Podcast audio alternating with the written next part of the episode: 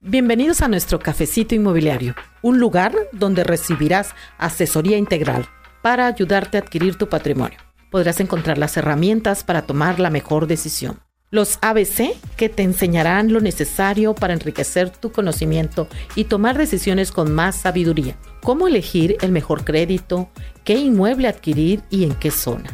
Aprenderemos juntos. Comencemos. Bienvenidos al primer episodio de nuestro podcast Cafecito Inmobiliario te saluda tu amiga Lupita Pérez, donde aprenderemos temas relacionados con el mundo inmobiliario, ya sea que quieras adquirir una propiedad para vivir o por inversión. Eh, antes que nada quiero empezar describiendo lo que va a ser nuestro podcast. Está totalmente enfocado en el conocimiento sobre todo lo que tenga que ver con el mundo inmobiliario.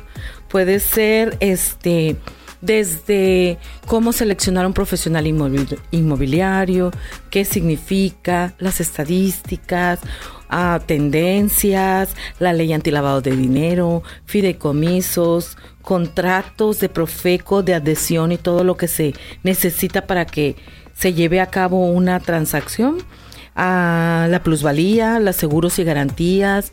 Vamos a tener más adelante temas como decoración, como este cómo podemos sacarle el mayor provecho a una casa, cómo distribuirla de una, de una mejor manera. Y en cada uno de los temas vamos a ir teniendo invitados que nos van a hablar de una manera profesional sobre cada uno de los temas que nos van a servir para un conocimiento general o bien si uno quiere adquirir una vivienda, sepa uno cómo poder eh, tener el conocimiento. Yo creo que el conocimiento es poder y ahí este, aquí vamos a encontrar herramientas que nos pueden ayudar a tomar una decisión. Vamos a empezar con lo que viene siendo qué es un profesional inmobiliario y cómo elegir un profesional inmobiliario. Eh, un profesional inmobiliario tiene como función y objetivo primordial brindar asesoría profesional para facilitar las transacciones de compra y venta de propiedades inmobiliarias y actúa de intermediario entre dos partes que tienen necesidades distintas pero coexistentes. Primero, con quien necesita vender su propiedad y segundo, con los posibles clientes que puedan comprarlo. Un profesional inmobiliario te va a ayudar si quieres rentar, si quieres vender, si quieres comprar, si quieres hacer una donación a, algún familiar o a alguien. Entonces, en cualquier, cualquiera de esas opciones, eh, un asesor te puede brindar todas las herramientas para que tú puedas este, tener la mejor eh, eh, asesoría para poder hacer tu transacción, ¿verdad? Y un profesional inmobiliario es una persona que está preparada, que ya pasó una certificación. Eh, en, México actualmente no se necesita que un, que un, este, que un asesor esté mm, certificado profesionalmente Todavía no hay una ley que, regule. Sin embargo, ya la mayoría de los asesores están certificados ante conocer eh, para ser ahora sí que profesionales eh, en, su, rango. Y también hay asociaciones que ayudan a mantener este preparados, informados y actualizados a todos los que nos dedicamos a este mundo de bienes raíces. Y hay tantos temas de los que podemos hablar que, que, van y que no y que van cambiando. Cada año, cada determinado tiempo, eh, las leyes van cambiando, las este a lo que vienen siendo las características para ejercer los créditos, como los diferentes este, créditos, ya sea Infonavit, Fobiste, bancarios, todo, todo va cambiando, ¿no? La ley en sí, pues va cambiando de las diferentes fuentes de donde se toman los, los ingresos, ¿verdad? Entonces, un profesional inmobiliario sí es alguien muy necesario para poder este, hacer alguna transacción. A mí a veces me hablan y me dicen, oye, ¿crees que yo solito puedo hacer todo? Ah, no, no creo que alguien, una persona particular, pues pueda llegar y pueda agarrar y yo voy a hacer todo y voy a, este, a comprar, a vender mi casa y voy a hacer todo el papeleo. No, y, máximo cuando, cuando vas a venderle a alguna institución como, como Fobista Infonavit, ¿verdad? Tiene que haber un ser un asesor certificado que sea la persona que va a poder ingresar tus documentos y hacer todo el trámite. Forzosamente tú puedes llevar hasta un punto, pero vas a necesitar un asesor inmobiliario. Y ese que, y ese hay que elegirlo muy bien. Hay que fijarnos que sea alguien certificado, hay que fijarnos si trabaja en una inmobiliaria, este, hay que, hay que fijarnos en sus, en sus características y tal vez hasta poder pedir referencias, ¿verdad? Escucharlo, o sea, porque vemos si es un asesor inmobiliario que que este que sabe escuchar y que sabe atender tus necesidades, ¿verdad? Que sea una persona honesta, este que, que el, el asesor inmobiliario ah, hay que saberlo elegir, ¿no? y es una persona que regularmente va a tener sus credenciales, va a tener lo que viene siendo su, su patente, ¿no? Que no es tan sencilla de poder este, adquirir este, aquí en México. Aunque no sea obligatoria, la mayoría de los asesores pues ya las tenemos y en algunas empresas se nos requiere para poder trabajar, ¿verdad? ¿Y para qué nos sirve? Pues para poder tener una buena compraventa, eh, inclusive, cuando, inclusive cuando vas a comprar de contado o yo creo todavía más necesario, ¿no? Porque como no existe un banco que está revisando la regulación de esa compraventa, a veces puede haber más peligro en, las cuestiones del dinero. Se ven muchos fraudes o cosas de ese tipo. Entonces, yo digo que el conocimiento es poder, así que en este podcast vas a poder conocer, vas a poder, ya sea que quieras comprar, que quieras vender o, que no quieras hacer nada, simplemente tener el conocimiento para que puedas este, uh, servirte, ¿verdad? Y en un momento dado, pues casi todos queremos comprar una vivienda o tenemos algún familiar o amigo, ¿no? Y las formas en que se pueden comprar, pues son muy diversas, ¿no? Eh, desde comprar de contado, que tiene sus características, como comprar a crédito. Comprar de contado podría uno decir que es una de las formas pues más sencillas ¿no? de hacer los trámites. Sin embargo, hay que hacer los trámites. Y la ley antilavado de dinero ahorita no te permite tampoco que tú puedas depositar todo el dinero. Tiene que ser depositado, transferido de una cuenta y la cuenta tiene que ser eh, específicamente de la persona de la que va a quedar escriturada lo que es la vivienda. Y tiene que tener toda su regulación, porque un notario no te va a dejar firmar si no cumplimos con todas las características que se tienen que cumplir en esa compra-venta. Una compra de contado ahorita solo te acepta en efectivo 600 mil pesos, lo cual es muy bueno porque así no hay ninguna duda en cuestión de que se esté lavando dinero con ninguna de nuestras propiedades, ¿no? O de las propiedades que se está comprando.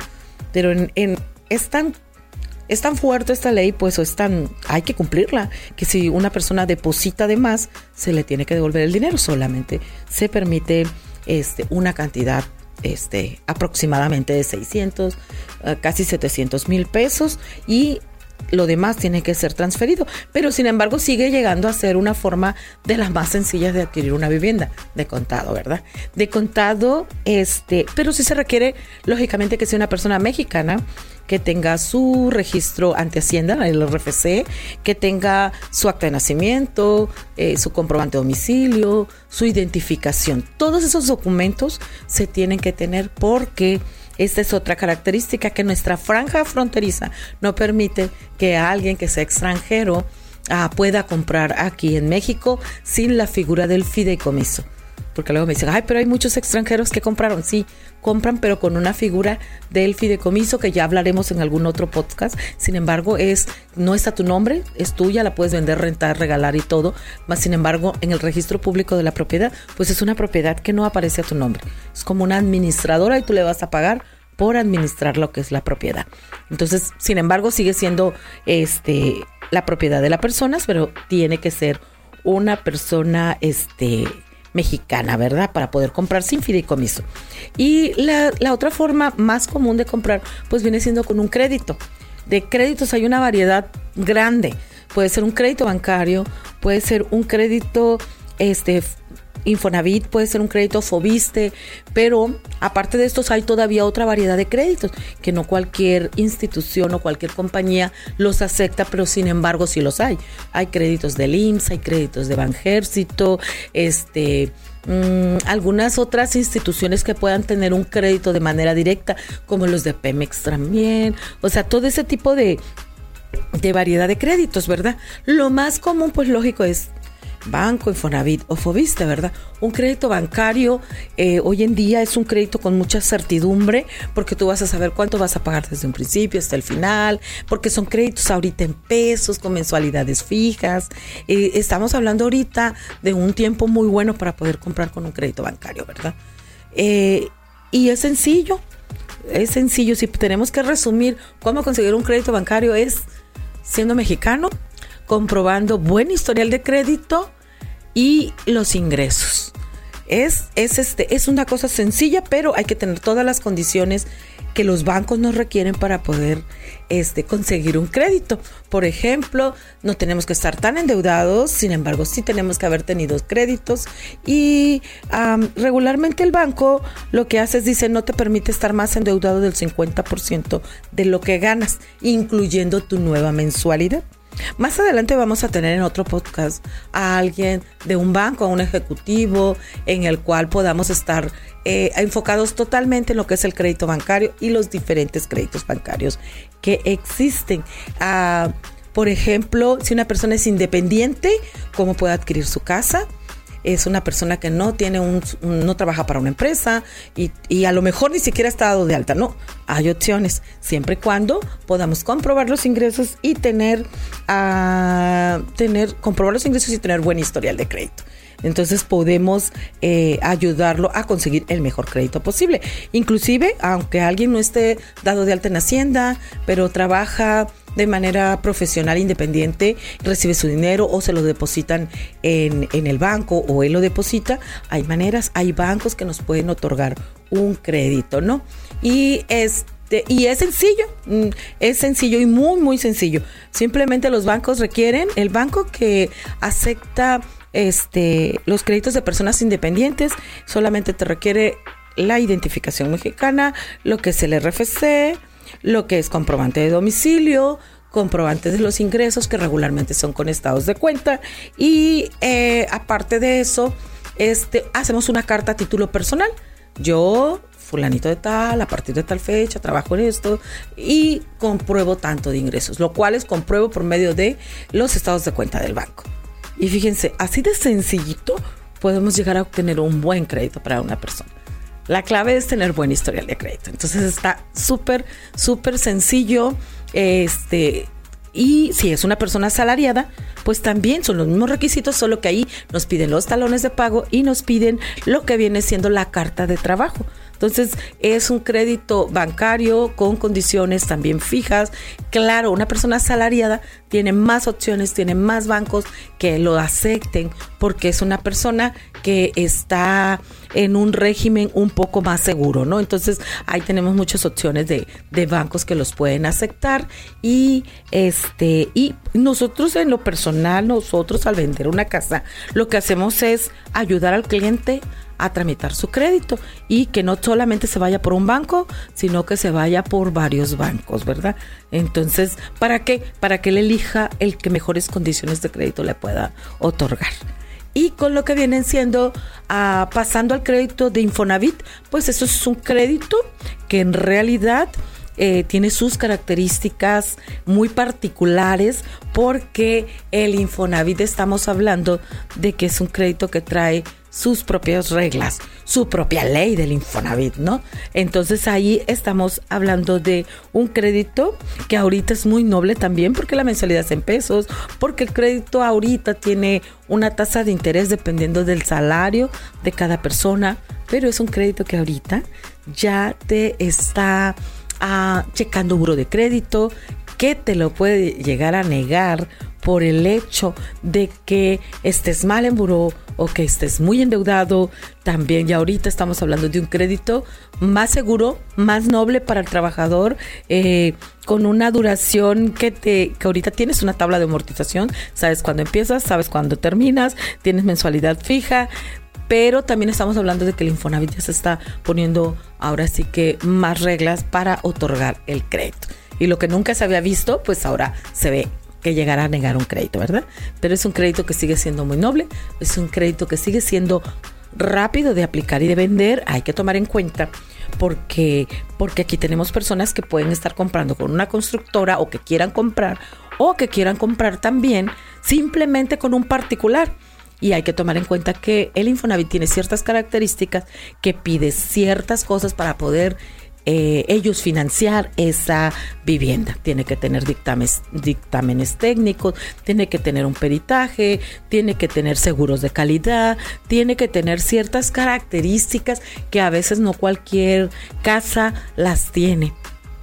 Entonces eso es parte de pero el crédito del trabajador del Infonavit está disponible siempre. Eso es lo hermoso, porque no hay un cierre de que ya no hay recursos o esto no, es un es un crédito muy noble. Y de ahí vamos a pasarnos a hablar al crédito Fobiste, que es un crédito que está diseñado para los trabajadores federales del gobierno. En nuestro caso, ¿verdad? Aquí en Baja California solo los trabajadores federales son los que tienen este crédito. Y digo, cabe mencionar porque en algunos otros lados hay unos estados que los empleados estatales también tienen un crédito FOBISTE. Aquí no, aquí solamente los trabajadores federales son los que lo tienen. Entonces, el crédito FOBISTE es exclusivo para los trabajadores federales. Maestros, trabajadores de caminos y puentes, secretarias de economía, eh, la fiscalía, ¿verdad? Especializada, este, y todos estos este, dependencias federales. Es un crédito muy noble, muy, muy noble, sin embargo, eh, todavía es un crédito que se está empezando a trabajar así como el Infonavit, que ya siempre haya recursos. Acaba de iniciar un proceso que ya se dejó los sorteos hasta a partir de este año empezamos a hablar que el crédito Fobiste va a ser un crédito que se va a poder estar trabajando todo el año, todo el año. Inclusive yo acabo de inscribir a unos y en tres días salieron autorizados. Cuando antes o había que pagar la vinculación, que eran alrededor de 50 mil pesos para autorizar, o bien habría que entrar a un sorteo y estar esperando cada año o cada que hubiera sorteo para poder eh, aplicar ese crédito. Es un crédito noble, se le al trabajador se le descuenta el 30% de lo que de lo que gana del sueldo base sin tocar otras prestaciones.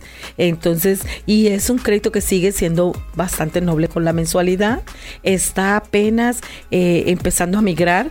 El crédito FOBIS es un crédito que siempre va a estar regulado por lo que haga el Infonavit y como que después lo, lo replican, ¿no? Pero de una manera muy sana y muy, y muy este, y muy noble para el trabajador. Aunque yo siempre les digo, si la mensualidad es muy poca y te está dando mucho crédito, eh, hay, que, hay que pagar extra, ¿no?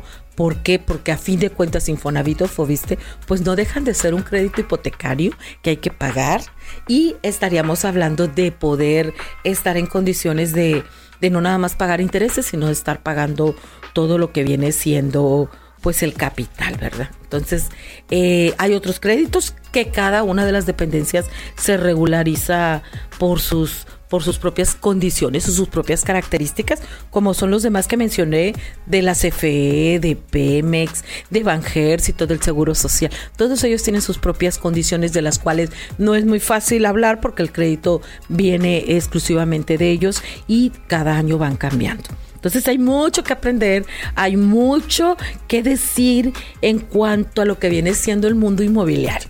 Quise un poquito empezar hablándoles de lo que es, de lo que quiero hacer con este podcast, de lo que quiero aprender junto con ustedes y de que vamos a tener este invitados para otros temas, este para poder ir conociendo juntos un poco más lo que es el mundo inmobiliario. Y hay muchas preguntas, un sinfín de preguntas que se hace a alguien cuando quiere comprar una casa y aquí podemos estarlas este trabajando, poder estarlas viendo, ¿verdad?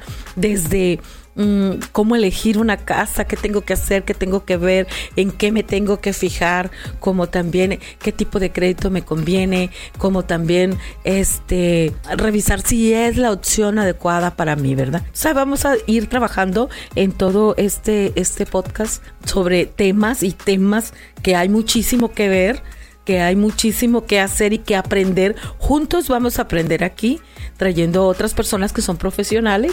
Eh, ya podría ser un notario, podría ser un abogado, también podría ser un decorador. Estaríamos hablando de gente especializada en el área inmobiliaria, ¿verdad? Y estoy muy contenta por poder eh, tener este podcast y espero seguir eh, trabajando y contando con su audiencia para poder seguir aprendiendo juntos sobre este tema tan maravilloso. El conocimiento es poder, así que los espero en el próximo podcast. Llegamos al final de un episodio más de nuestro cafecito inmobiliario. Seguimos en contacto en nuestras redes sociales. Instagram, casas-en-tijuana y nuestra página de Facebook, Asesoría Integral para adquirir tu casa. Se despide Lupita Pérez, tu asesora de cabecera.